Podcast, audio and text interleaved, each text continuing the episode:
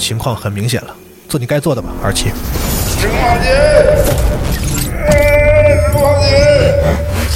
总部总部，我们遇到了从未见过的能量危机，资料已经上传，你们小心。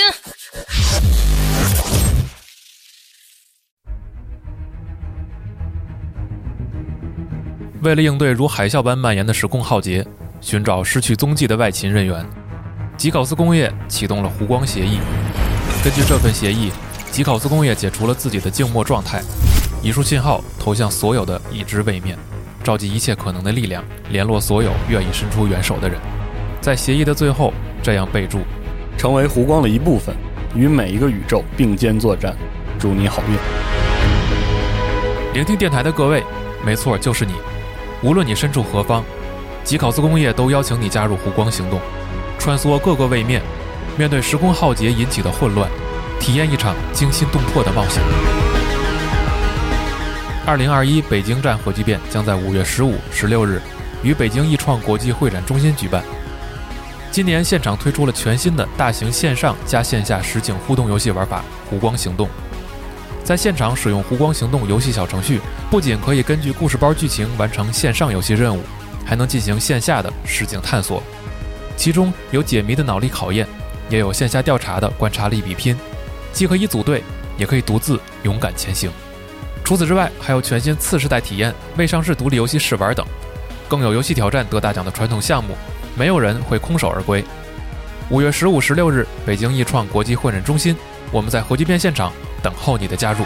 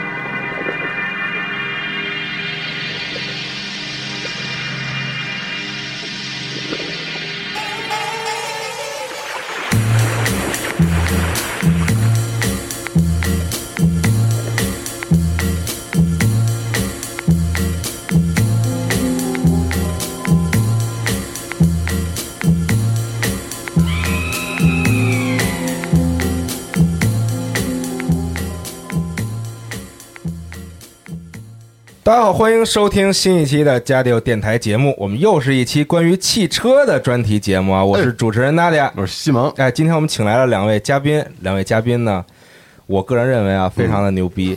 对，是我目前认识的唯二啊，唯唯三啊。其实还有一位嘉宾，但是今天老师放哪儿？没有跟这个赛车高度相关的嘉宾啊。对，然后之前大家也听到我们很多关于这个汽车，主要还是讲一些。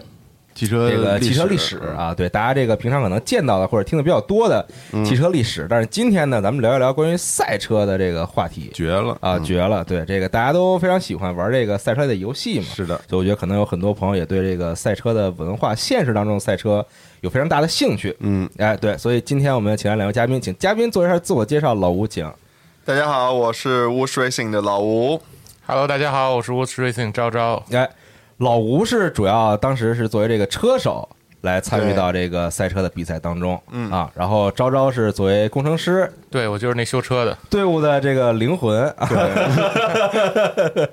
队伍的这个主要灵魂啊，然后再参与到比赛当中啊，两位都是这个非常我非常想请来录节目的嘉宾，嗯，然后老吴你做下自我介绍吧，说说你们这个团队这个 Wolf Racing 的这个来历什么的啊，嗯。呃，我们 Wush Racing 呢，其实是最早成立于二零一四年左右。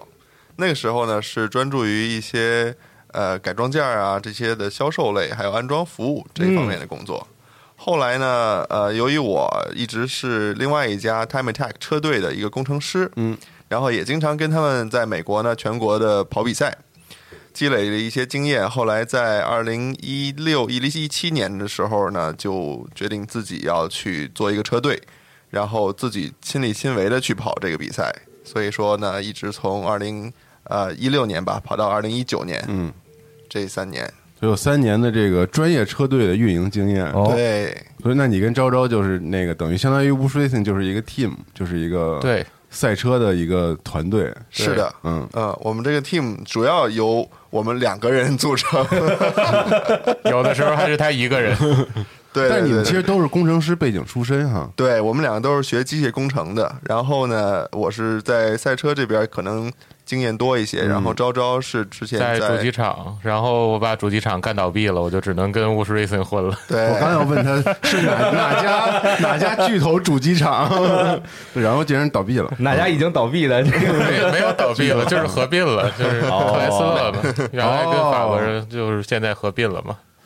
厉害！所以今天其实这两位嘉宾都是确实就是一部分是有赛车的经验，另外一部分更厉害的是真的是有专业的这个工程师的底子。啊不敢当和不敢当。知识，对，而且有很多这些专业的知识，主要是对，嗯所以刚才既然提到这个 Time Attack 这个比赛，咱今天就主要聊聊这个嗯，这个竞速活动。好，嗯。哎，然后今天咱们聊这个赛车比赛呢，可能大家听听过的这个名字不是特别多，就不像大家之前都看到过的，像什么这个纳斯卡呀、勒芒啊，这个那个这种大型的赛事。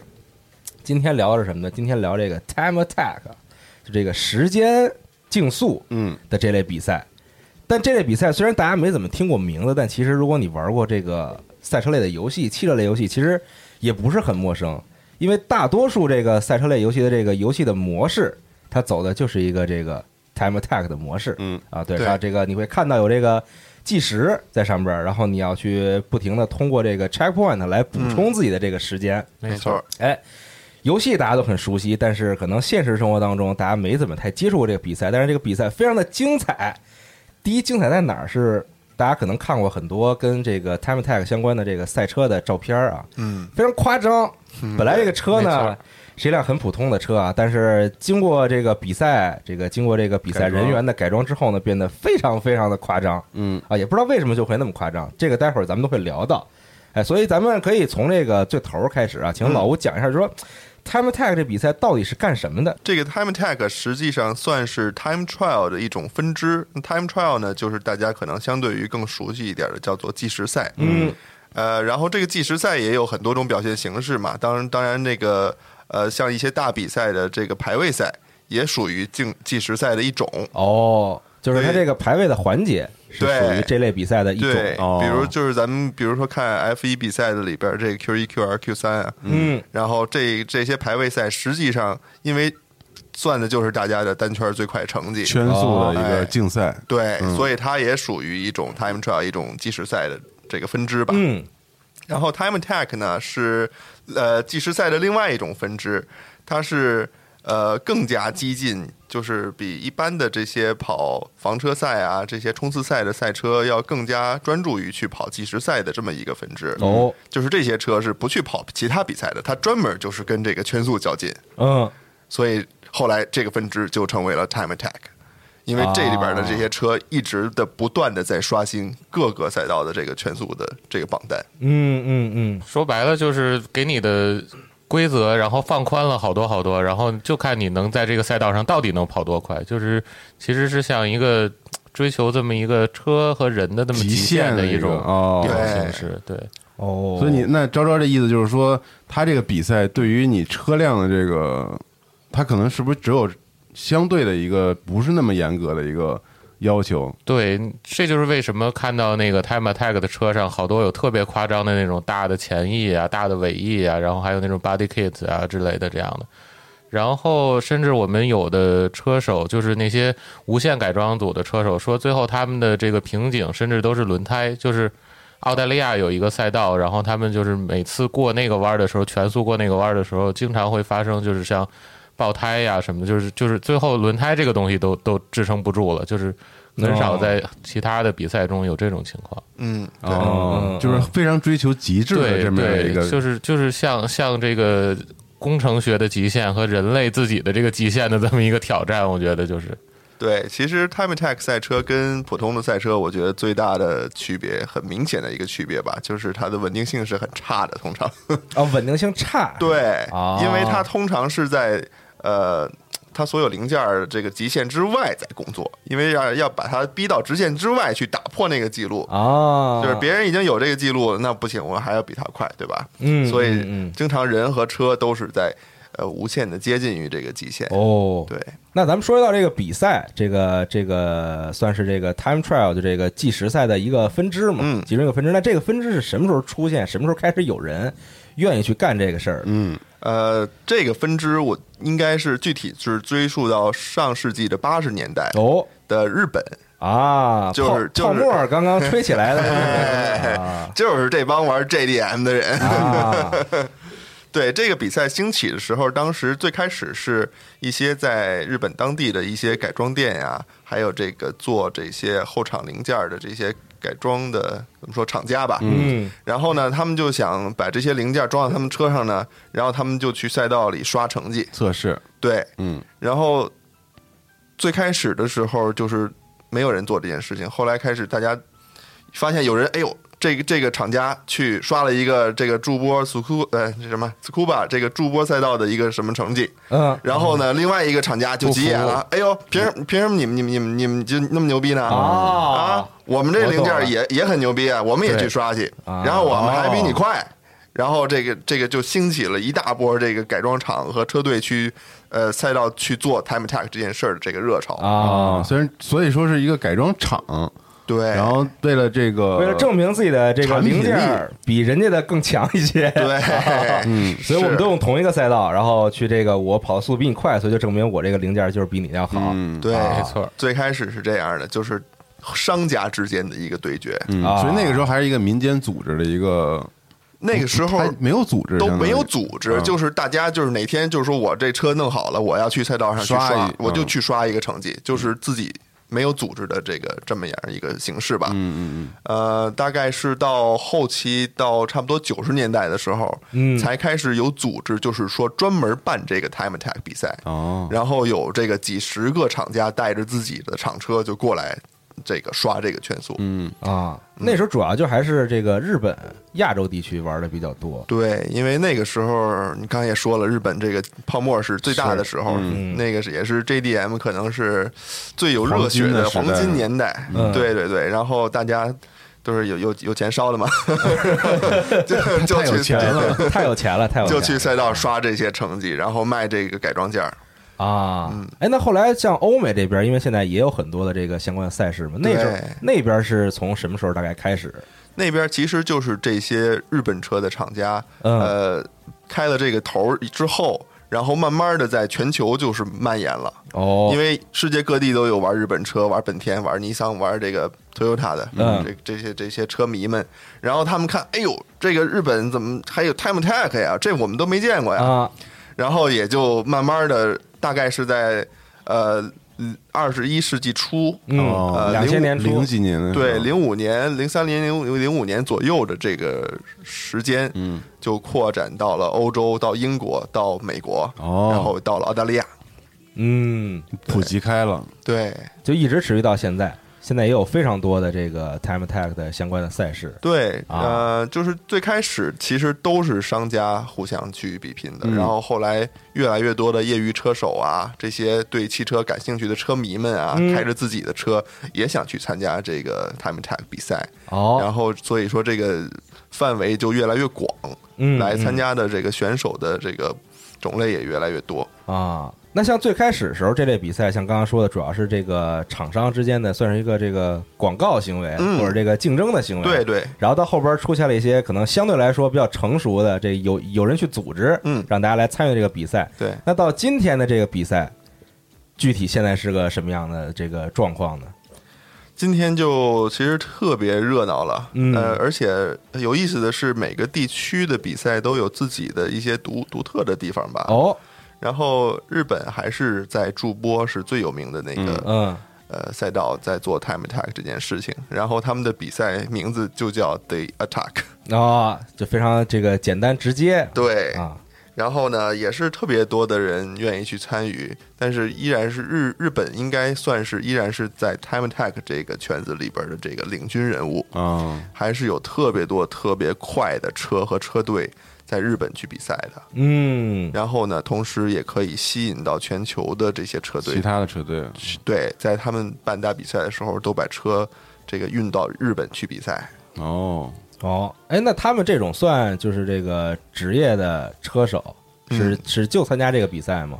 呃，是这样的，有的有的车手并非是职业车手，就像一些包括一些厂队吧，可能他们那些做这个改装零件的这些队伍，他们有一些像就有点像丰田章男那种那种那种人设，啊啊啊。就是我制造这个产品，然后我亲自去测试，哦我亲自去比赛，嗯，对，所以说并不是百分之百的都是职业只靠这个赛车为生的这些车手，嗯。有很多的是厂家自己的测试人员、工程师、老板之类的这些人。啊，这肯定也热爱这个文化和这个东西的。嗯。嗯，哎那老吴，当时你们是怎么接触到这类比赛的？就为什么想去参与这些比赛呢？呃，是这样因为样，你们也是一个厂家，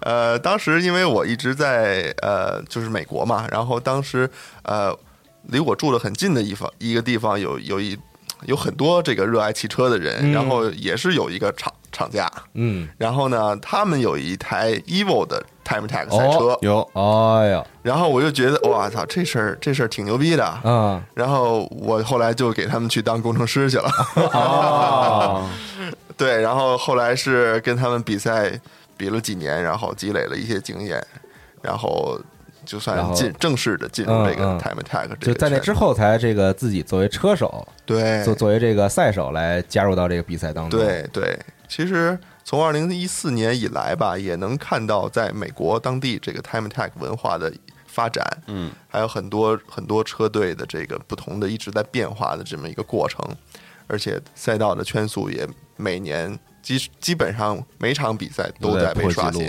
对，哦。实际，上是一个 Time Attack 在美国这个飞速发展的一个时期吧。嗯嗯，但欧洲这个玩的比较少是吗？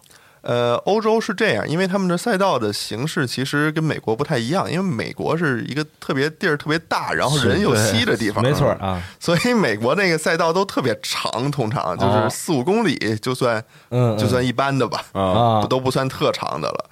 然后呢，所以这个美国的 Time Attack 这个跑的都是特别高速的大赛道，哦，然后欧洲的赛道呢，就是可能偏窄啊，偏小一些，像英国那个 Brands Hatch 啊这些赛道，呃，也有这种类似的比赛。嗯但是在欧洲有一个特点，就是欧洲的山特别多，是啊所以有很多的爬山赛，就是 hill 啊 climb。哦，然后这个 hill climb 呢，实际上也是一个 time trial 的分支。哦，虽然说它不是一圈儿一圈儿的刷，但是它是一趟一趟的刷。一趟一趟的，对，哎，那我是不是可以这么理解？就是这个 time trial 的计时赛，这、嗯这类比赛有一个非常大的特点啊，啊就是这个在真正比赛的过程中，其实你不是在跟别人在竞争，嗯嗯，是你是在跟跟自己较劲。自己跟较劲。对，然后最后结算结果的时候，当然是看谁跑得快，是。是这个时候在跟比别人在进行一个这个对抗的感觉。对，啊。实际上就是因为每辆车差距啊，车手和车的之间的差距都挺大的，嗯嗯，所以呢，要不是说特别相近的几几个车队之间的这个车队之间的这个竞争，呃，除此以外呢，呃，基本上就是人跟人的竞争，就是人跟自己的竞争。因为你要说你这车这你这这个确实一圈比别人慢五秒，你就别跟人家竞争。了，是。是。您就找找自己自身上点的毛病吧。啊，懂了。那这个类型的比赛，我估计大家可能听到这儿也差不多能够了解一些，有一个画面了，主要是这个自己跟自己较劲，嗯。就是希望这个下一圈比上一圈跑得更快一些，对。到最后这个结算的时候啊，能够这个比别人快出个几秒或者零点几秒，可能就是对。有的时候啊。对，然后我想问一下，就是在参与这个 time attack 比赛的时候，嗯。比如我作为车手，我开始跑了，嗯。那我怎么去跑？比如说我这一天我要跑多少圈吗？还是说我要怎么着呃，是这样的，啊？呃，他会把一天的赛道时间分为好多节，嗯然后相应的每个呃组会有呃，比如说四节或者五节的时间全天。哦然后呢，最开始呃，通常这个比赛啊是两到三天，嗯呃，没有一天的那种比赛，基本上，因为嗯大家呃，就是就是又回到这个故障率的事情，就是需要去调 车、修车，很难在一天时间内把这个车就弄得特好了。啊对，然后呢，所以说呢，每天大概有个四五节吧。啊，然后就是固定的时间段，它会按照你的成绩去给你调整你的分组。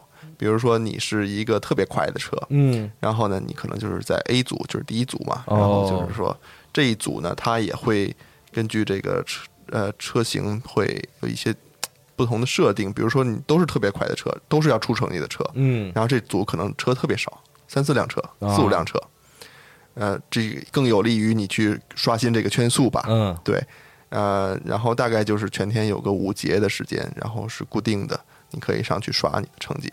但是 Time Attack 赛车呢，跟一般的赛车又不一样的一点，就是它不会说整整节都在上边，嗯就是不是说一发车我再上去，然后什么时候挥方格旗，什么时候我下来啊啊不是这样的，就是它会上去，会有一个暖胎圈，一般嗯暖胎圈之后就是就是发力了，就发力一圈儿。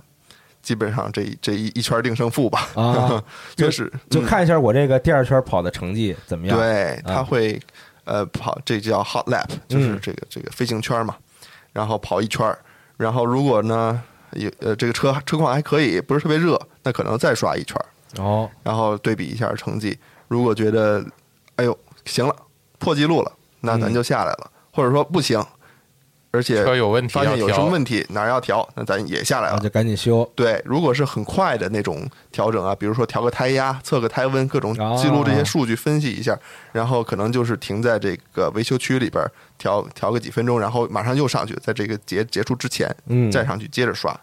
那么如果是一些大的维修啊这些东西，可能这一节就就完结束，对对于他来说就结束了，嗯嗯，就只能再等下一节。那所以说，就是他是相对说来，就是我是比较自由的，就我想什么时候去上场跑就什么时候去跑，对，我想什么时候下场就什么时候下场。对，只要是在你这一节的时间之内，你就是可以决定呃你要怎么跑，而且是你跟其他车之间相对的位置，你也可以决定。比如说你想要留更大的空，嗯你觉得你你前面那个车比你慢啊，然后你就可以呃跟它拉大一下距离，或者你进一下维修区通道，重新给你发出去。哦嗯，通过这个给自己创造一个最好的刷圈速的条件。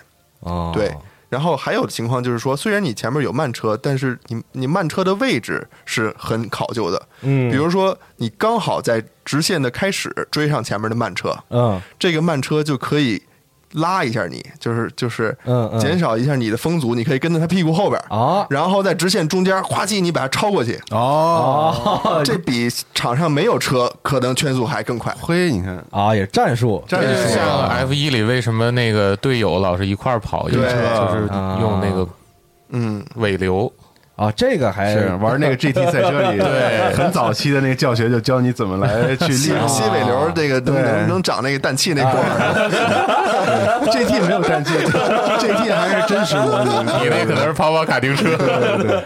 但跟着尾流确实你能感受到那个你的速度提升的非常的快，对尤其在这直线里面是加速嗯啊，就也是这个这个，相当于是利用一下对手的对手，对啊对。减小自己的风阻啊，这个就是这个比赛里边战术其实还是挺有意思的，特别你是你在场上的时候，各种情况你也要随机应变。简直就是想尽了办法去提升。如果如果这个对手就知道你要你你你啊，就是琢磨着吸我尾流是吧？他就跑到一边去，他不让你吸的也可以，或者手册里没写的，我全全用上了。对嗯那是不是也可以理解成，比如说我上去跑了两圈，我突然跑出一圈特别牛逼的嗯成绩，嗯那我就可以先下来歇着，可以了。你可以收拾东西回家了，回家了然后等着领奖都行。你要是觉得那么有信心的，就去庆祝了，可以。对啊。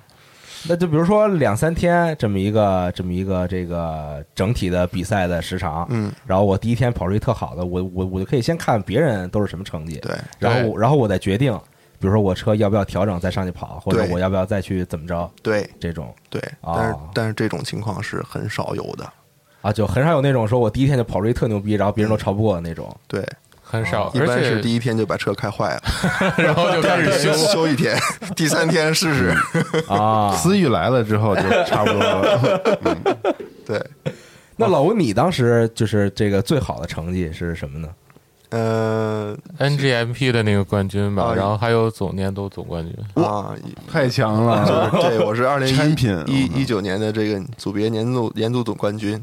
啊，啊，就是用了大家都觉得没戏的那辆就是一辆特别奇怪的野马吧，就是这野马怎么为什么它能这么快？应该应该是在租车行里就是待着的那种，对不像是一个在赛道上开的。因为因为在美国啊，这个 V 六野马是特别特别被人家看不起的，嗯，就是大家觉得你买一个这个野马，但是你没有一个大发动机，啊，就必须得是 V 八。对你这不是你都是野马了，你竟然不是 V 八，对呀没错不合理，装什么呀？装你这个就是哦对，所以就是拿这个车拿到年度总冠军，其实怎么说呢，更难一些，更辛苦一些，因为整个这个车，大家也知道，这个车的技术非常的老旧，是甚至还用这个卡车的后桥，嗯。所以说呢，在赛道上面真的是没有任何优势，而这个车的车重是一吨半多，嗯嗯，那么跟跟那个一吨一、一吨二的这些日本车，日本车呀，这个或者 S 两千这些车真的是差距特别大，差距特别明显。就是哦你能明显感觉到，虽然说你马力比人家大，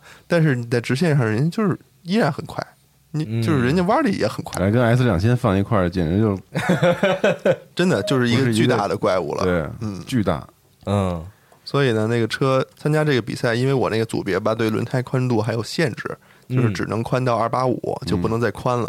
所以呢，真的是没有什么优势，因为这个车的自重实在是太大了。那你们怎么做到的呢？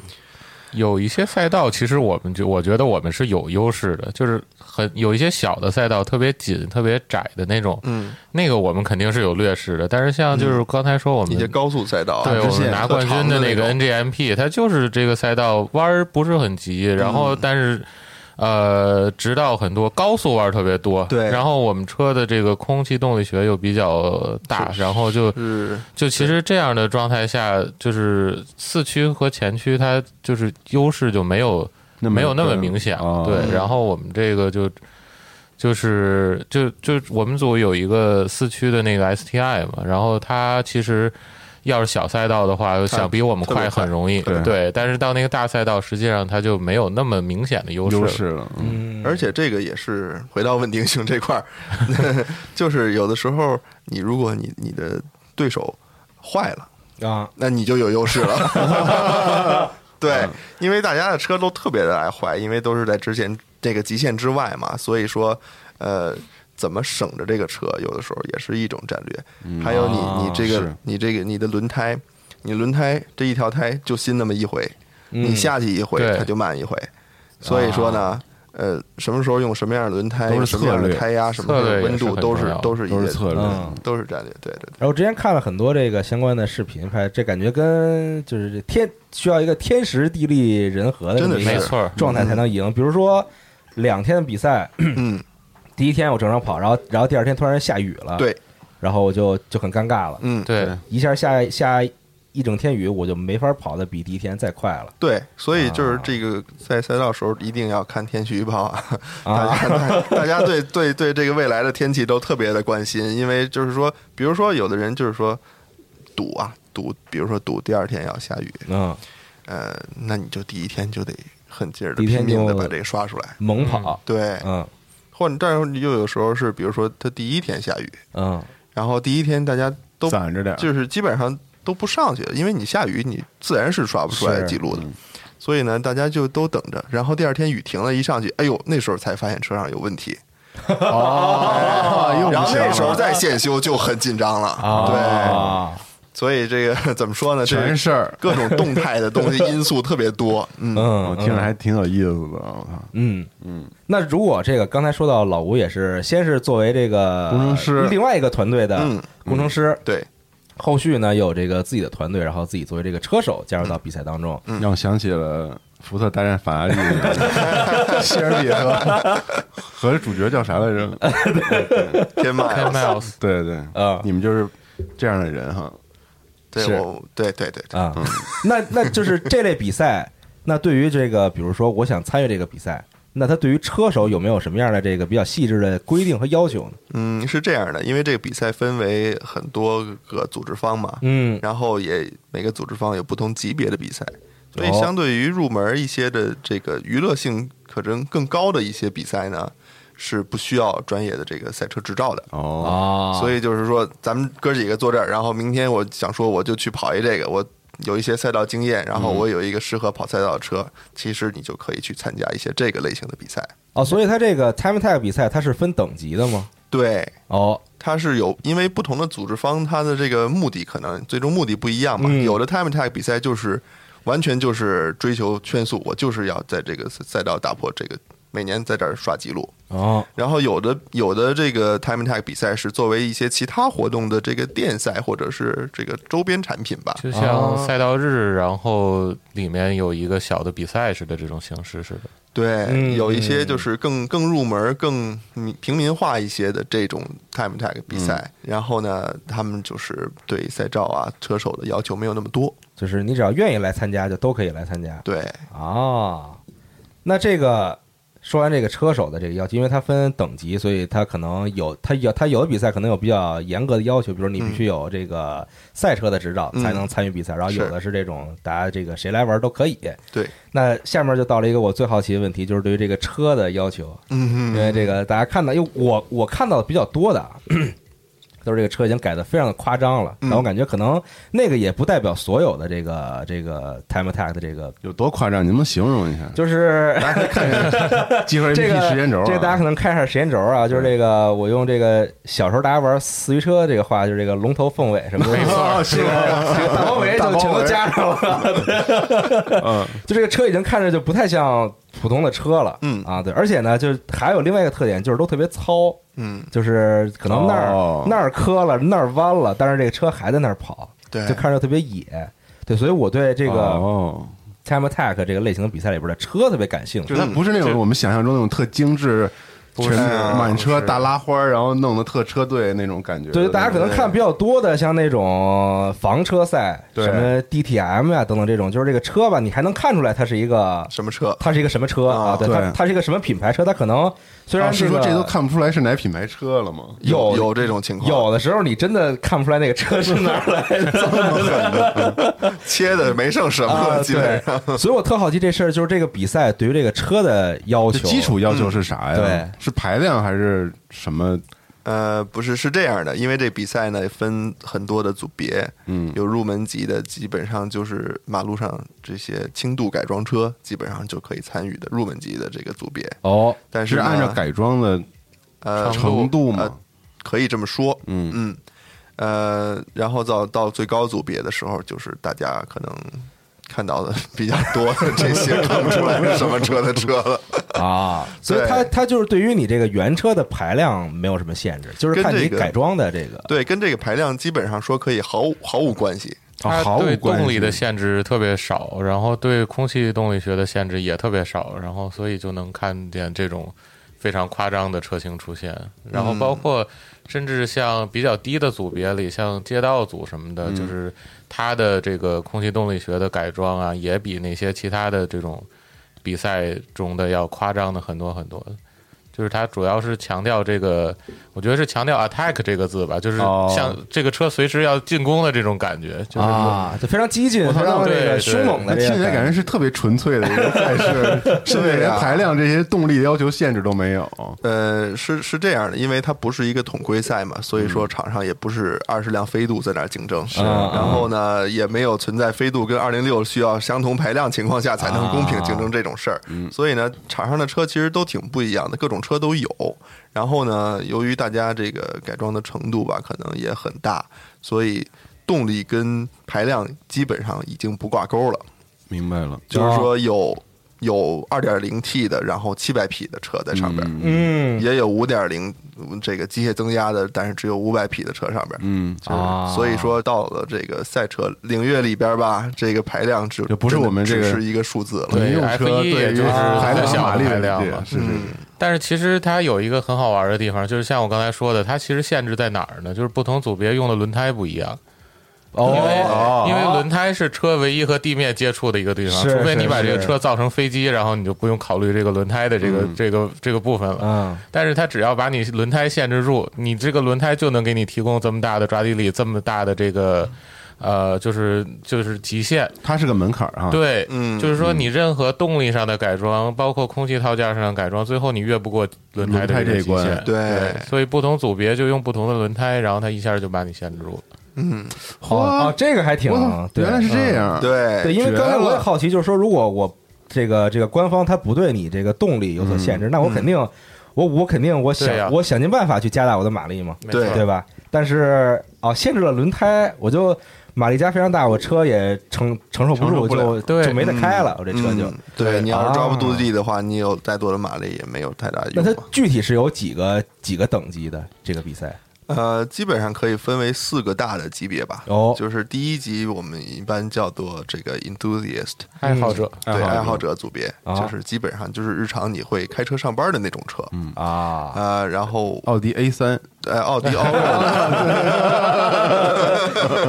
对，就是这种车，其实大家在保证安全情况下，车况良好的情况下，都是可以参加比赛的。啊呃，再往上一组呢，就叫街道组，啊就是 street class。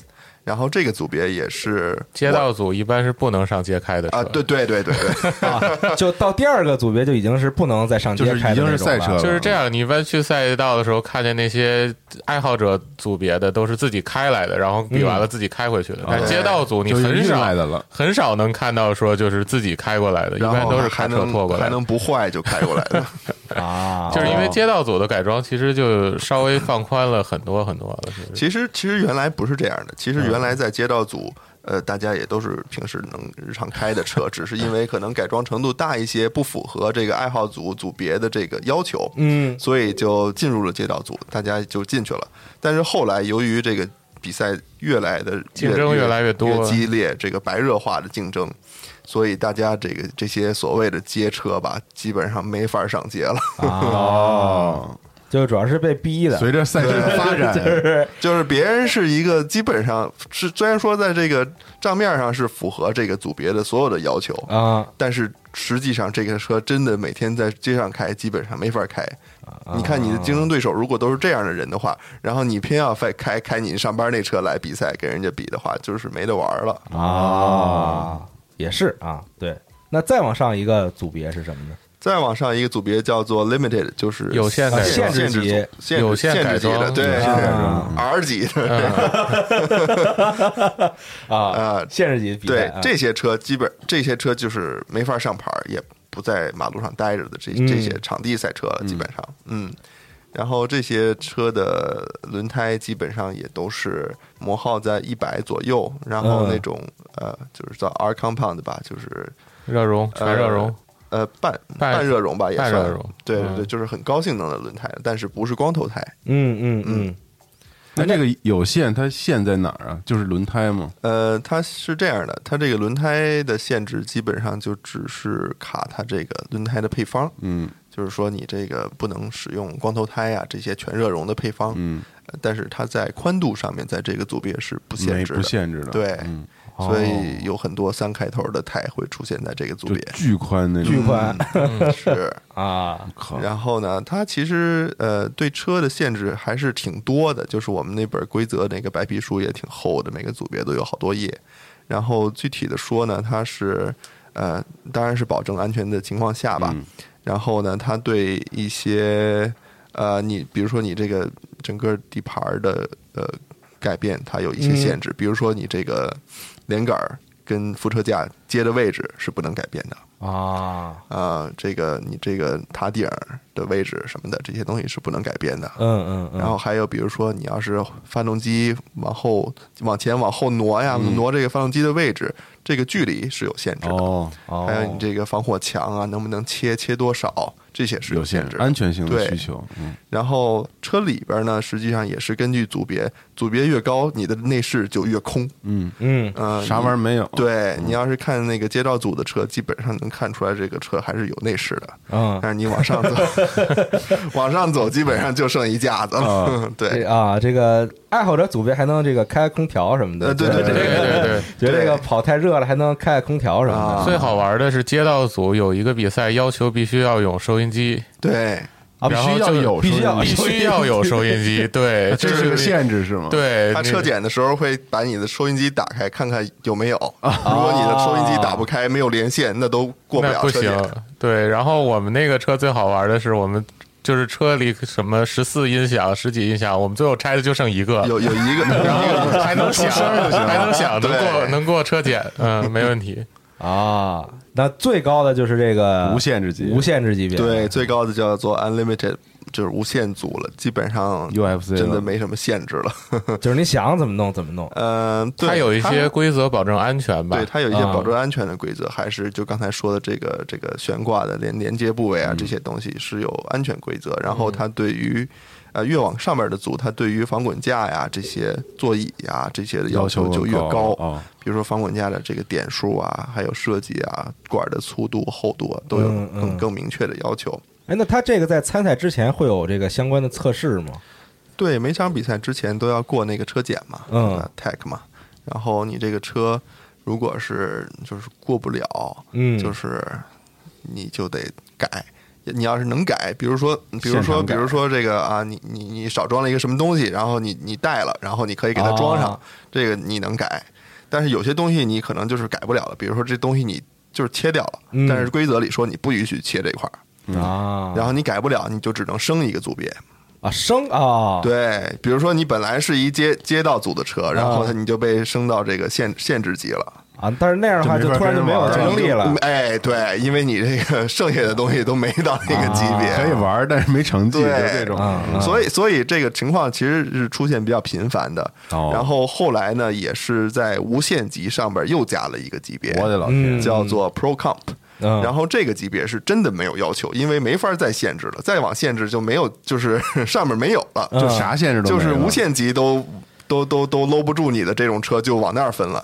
但是那个因为说是无限级，但是它实际上是要求你以原厂车为基础的。对你拿一个那个 NASCAR 啊或者什么车那种管状车架造的车是、嗯是不行的。哦，但是有的人就是就是说把自己车壳切的已经不剩什么了，然后全都是管状的那种结构。他又想来跑，对他又想来跑，那最后就分到了那个最高的那个那个级别。对，但是但是但是给告诉大家一个一个秘密吧，也不是秘密，那就是那个级别的车都不快，啊都不快，都以为自己很快很牛逼，在规则之外，但是实际上都不快，啊。那这几个组别最快的是哪个组别？就就是无限级。对，无限制级的。那你们其实就玩的是这无限制级的，呃，是这样的，我们我之前参加的那个车队，他们是无限级的，嗯。然后我自己是街道级的，哦，因为呃，我觉得街道级是一个特别特别有意思的、特别竞争激烈的一个一个组别吧。可能我跟我这个人的性格有一些关系，就是我比较喜欢挑战，嗯，然后我就喜欢跟更多的人竞争，然后拿一个特别不适合跑 time tag 的车来跑 time tag。啊，也是，这本来这比赛就是这个自己跟自己较劲嘛，对，就是这个，对，除了在时间上跟自己较劲，在这个其他方面，在车的方面，可能也也想跟自己这个嗯。较较劲。对，啊。我听起来啊，这个感觉这个赛事是特别有空间发挥工程师的自己嗯。自身这个能力的一个比嗯赛，是。好像比其他那种限制的非常死的这种，就是我们我们都知道的那些嗯。典型赛统规事要赛一般，统规赛一般车造的都是差不多，很少有对对对。区别，这样保证公平性嘛，保证公平和车手之间的那对对个对对，人的差距哈。对但这个感觉是一个我操脑力和和这个车手素质的一个特综合的一个一个。因为之前也说了嘛，它最开始起源是那些就是日本那些车厂，然后来来做这个竞争。其实他们就是想要炫耀自己的这个零件儿，自己的这种工程技术好，嗯，然后所以就是以至于它这个规则呀、什么的都是去鼓励一些就是创新啊，然后什么的这种。就是深挖这个车的这种性能啊，这种这种这种形式的这种呃提升吧，就是、嗯嗯，那太吸引你们了，感觉。对对，这是一个全方位的竞争，不但这个车手要这个技术上要过关，但是你车啊自己的稳定性啊，你车的这个设置设计啊，都是自己在做的，所以还真的很有意思。那这些，比如说这个其他选手，这个很多别的选手在嗯选择车的时候，他们有没有什么这个共性呢？就比如说，大家都会基基本会先选择一个什么类型的车？嗯，就更更好、更好，似乎更好去跑的这样对对对对对对，一种典型车。是这样的，有的比赛还是分这个驱动形式分组的。哦就比如说你同是同是这个这个街道组，但是你分后驱的、前驱的，还有四驱的。啊啊，然后呢，你你可能，如果你是真的是全新造一台赛车的话，你可你要根据这个比赛的这个规则啊，呃去衡量你这个各种利弊吧。嗯，因为它对于四驱和前后驱车型的这规则也稍微有一些区别，啊包括这个胎宽啊这些东西。嗯啊，呃，然后你再看看这个组别里边的竞争对手，别人是什么样的。嗯如果别人已经特别竞争特别激烈，然后都特别快，你可能十年八年都追不上人家，你你就彻啊彻就是趁早换组吧，咱们。那比如说后驱组嗯，比较多的、比较常见的车是什么呢？是宝马吗？呃，宝马的现在是宝马二系也很多了，啊。二系、三系、四系。哦，啊、然后一些老的三系其实还挺多的，嗯。但是呃，德国车以外呢，实际上日本车还是主主流。主流的。嗯。对 S 两千，S 两千是特别太喜欢了，特别这个风靡这个 Time 对。Attack 这件事儿的，特别多的 S 两千，嗯。对。然后现在包括新的 Supra 啊，也是特别多，那个那算德国车阵营。呃啊对对对。宝马同平台。Z 四嘛，啊。那个最新的那款 Supra，对，那个车对。对在这个一九年的时候，就是刚发布，然后就一场比赛能找六七台，就是新 Supra 的赛比车展上都多。比车展上都多，真的是，嗯。嗯，啊，为什么订不到车？主要都是被都被这帮人买走了。对，啊，后驱主要是这个像这个德国车和日本车，嗯也都有。也有科尔维特，但是啊对，哦啊，Corvette。啊，科尔维特一般就是在比较高的组别了，因为它原厂这个底子确实也非常好，嗯啊。它有一些优势吧，所以说它在这个限制级和无无限级是比较多的。嗯。嗯嗯，那前驱组是什么？我还挺好奇。那必须是本田呀！啊啊，这各路泰牌儿，你你那个车展是刚发布新泰牌 FK 就八全是了，又又全被买走了。就是这个参加一个前驱组比赛，就是这个泰牌的历史是吧？就是 历代历代泰牌啊，对，历代泰牌儿哦。都有，然后呃，包括甚至还有一些其他的日本运来的这个右舵的这些泰牌儿。哦。哦，这种也可以直接就这个呃参加比赛，对，他们在他们都在无限组嘛，这些车，啊，呃，他们包括他们这种前驱车跑赛道的话，马力能到多少啊？呃，我我可以我可以我可以这么说，就是现在目前呃最快的美国最快全整个北美吧最快的一台 Time Attack 赛车嗯就是一个前驱前驱车，就是哦以前驱老思域。哦九代还是几代那个思域，对，对，他的车应该是应该是八百八百多匹轮，像这种也不是特别多。这种前驱大匹数怎么开这车？呃，跟正常的车反正是完全不一样。就感觉就是全程在较劲，疯狂较劲吗？呃，也也是这个人啊，他花了特别特别多的心血和特别多的财力在弄这台车，嗯所以这台车跟一般的 Time Attack 赛车可能也也也挺大区别的。他这一台车大概造了一百万美元吧，所以说，呃，整个从 ABS 包括 ESP、嗯 Traction Control 这个牵引力控制这些东西，它都是找人专门去为这台车的标定的。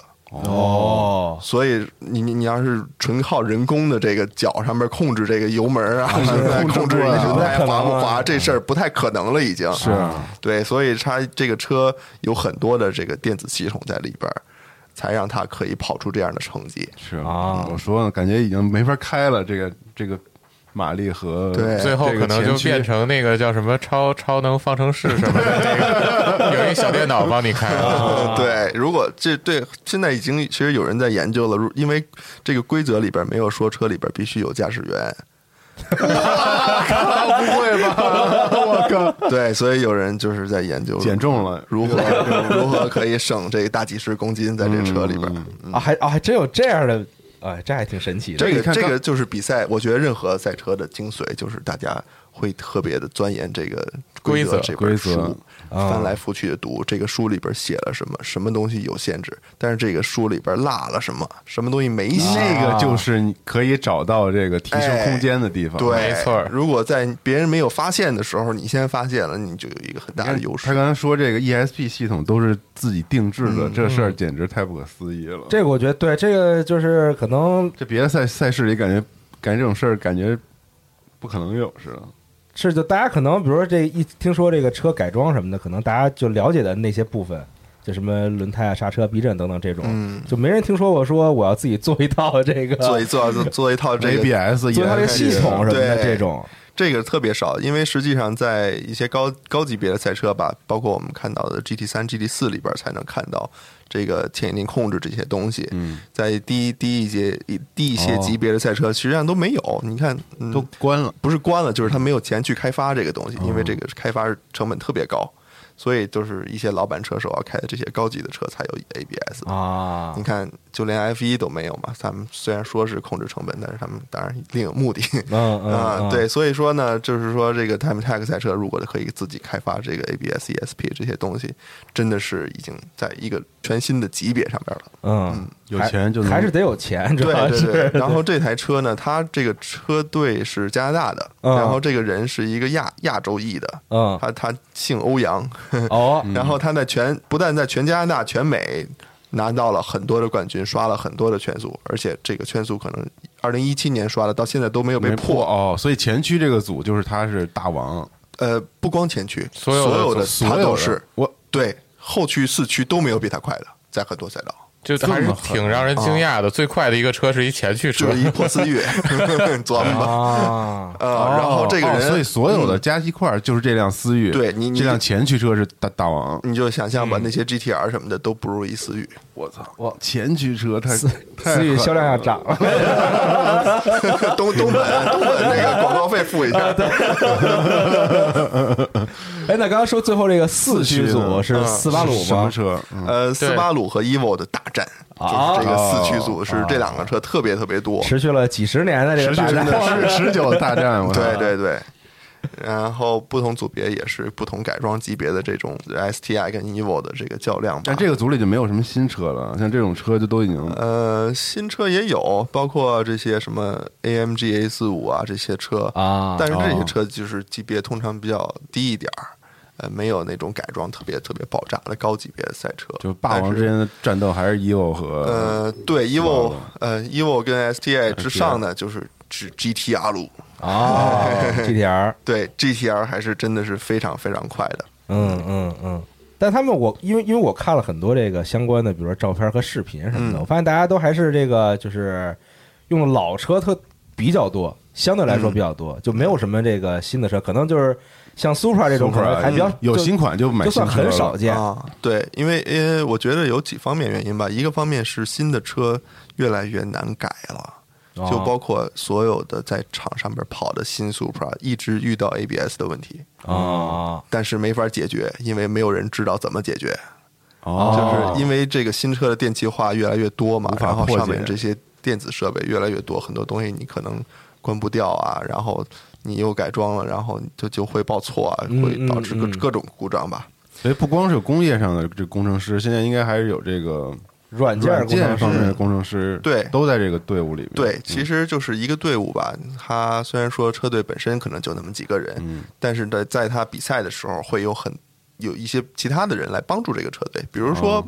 比如说这个车队赞助商之一可能就是做这个刹车之类的东西的，嗯然后他们也和对这个车的表现和成绩很有兴趣，嗯他们可能就派工程师过来，然后看协助你哦，哎，你这个车刹车我们是不是怎么调一下啊？悬挂啊，怎么怎么调一下？哦发现一些问题啊，在他们之后的生产过程中也可以做改进。嗯所以就是还是回到 Time Attack 最初的原始的，就是呃厂商的这个刷记录，告行为，对厂商广告，然后那个提不断提高自己的产品。啊。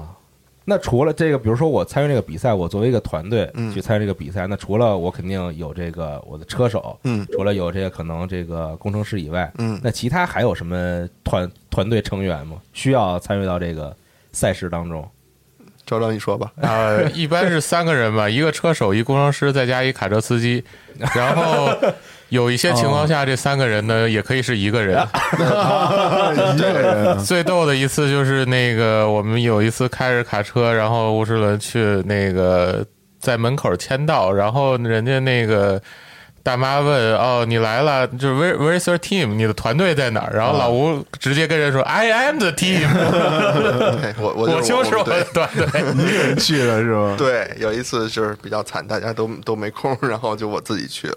啊，那就是比如说作为爱好者，可能这个团队里人就比较少。嗯对。比如我参加的这个组别也比较低，没有说特特别那个狠的那种。嗯，可能比如说我自己又是车手又是工程师，嗯。啊，可能我还有一个帮我干别的的朋友，可能是对对对啊对。嗯。那再往上，比如到那种什么，就是可能按我的理解啊，嗯。就参与这个无限制组别的，可能是我真的就干这个事儿，嗯。我真的就是全国各地跑或者全世界嗯。去参加这个比赛。嗯，那像这种队伍，嗯。一般是需要些什么人？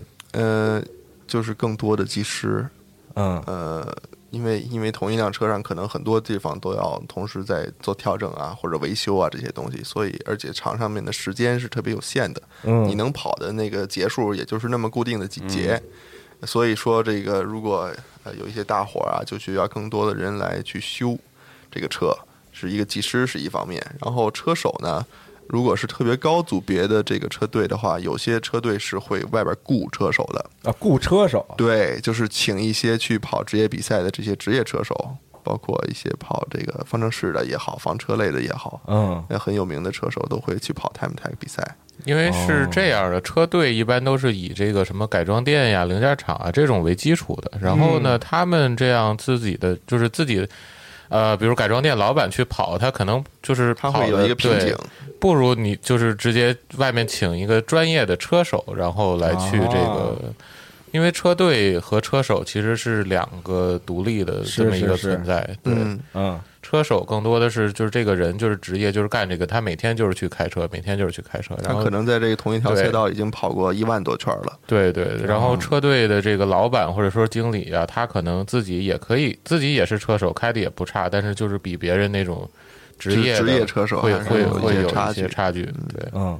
哎，那有没有哪个这个汽车品牌，嗯。或者这个车厂的品牌，嗯。是有这个有涉及到这个领域里边，就是我作为官方嗯，去参与这个有。这类赛事？有有有，像日本啊，日本咱就不说了，什么 HKS 这些嗯，基本上也快可以可以算是一个这个小品牌了。嗯。但是咱们就说说这个主机厂的品牌，就是有一个比较出名的吧，就是道奇。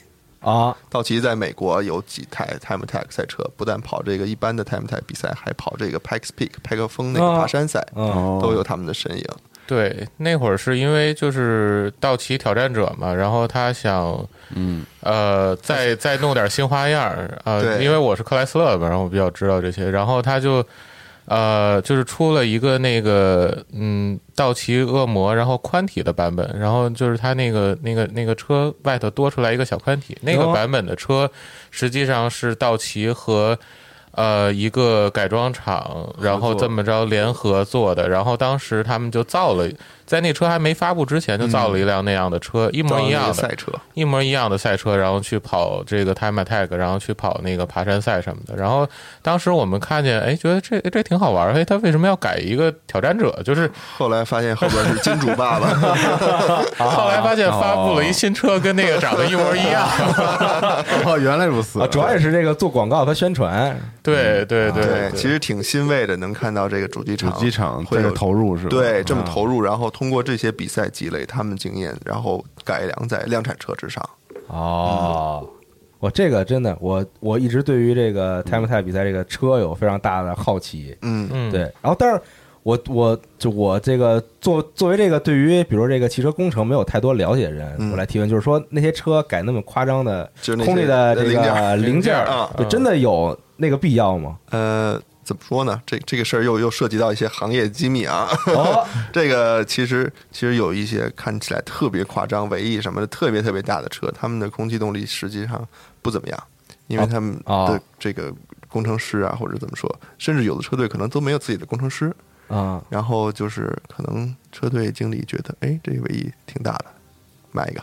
啊，就好看是吗？觉得就就就是就是他就是看起来很多大家觉得这个东西有下压力，啊可以可以提高圈速，实际上不是这么回事儿。就是因为空地这事儿是一个特别复杂的学科，是所有的零件都是互相牵制的，嗯，包括你的你你装一个前铲儿，那这个前铲儿会影响你到你这个尾尾翼的作用。可以说有很多人吧是不知道这些具体是怎么回事儿的，然后整个车呢也没有做过什么这个测试呃这种分析啊，这些测试这些东西。然后他们虽然说造的很夸张，但是你可以，嗯，其实可以看到很多很多夸张的车跑的并不是很快。嗯，啊，但是有一些设计也是有用的吧，嗯就比如说像前头那个，就是你可以看到最明显，它前扩散器都比其他就是比赛的车要大好多。是就是他们前面的那种叫叫什么来着？叫无线边缘的那种扩散器，等于说它侧面是是有一个就是那种环绕型的那样设计的，然后就、嗯就能利用旁边的那种 profile 吧，然后产生更大的这种这种下压力。然后包括在 F 一上被禁掉的那个排气扩散器，然后也有好多好多的这个在用车队在用。嗯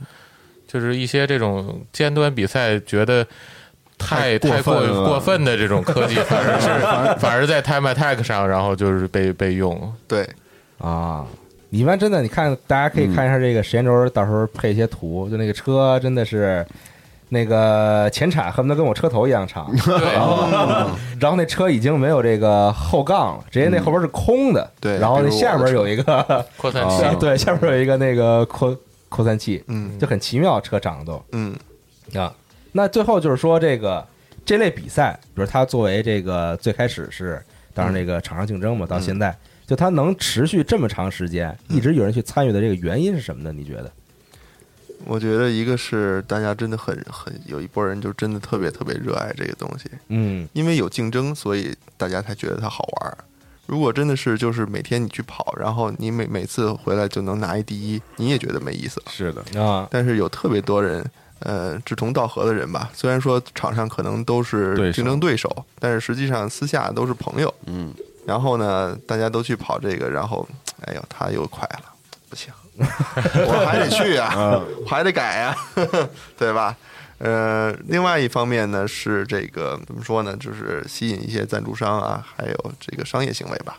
啊，啊，为了维持他们很多车队后面不是有这个改装厂啊、改装店啊，嗯或者说这个零件工厂哦这些东西，它是需要宣传的嘛。嗯然后当然有一些情况呢，它可以通过一些赞助别的车队的形式去露出自己的品牌。嗯嗯，然后，但是有有有有一部分的时候是是想自己去搞一个车队，然后专门去露出自己的品牌。嗯呃，这一部分人还是挺大的，所以就是大家还是一直会去跑，因为有这个商业上面的竞争，大家就是一直嗯去跑这个比赛。嗯，那我是不是可以这么理解？就是这个像 F 一或者其他房车赛这种赛事，主要是这个造车的厂商嗯。的一个竞争的地方。嗯。然后像 Time Attack 这种比赛，嗯。主要是呢我的一些，比如说改装厂商哎，我的一些这个改装零零件厂商对。竞争的一个地方。对，它跟主机厂挂钩的相当相当少吧，其实就是主机厂很少参与到 Time Attack 这个比赛。比赛类别。当然，当然有一些爬山赛啊，比如说大众那个那个那个是车叫什么？I- 是 IDR 啊，还是什么？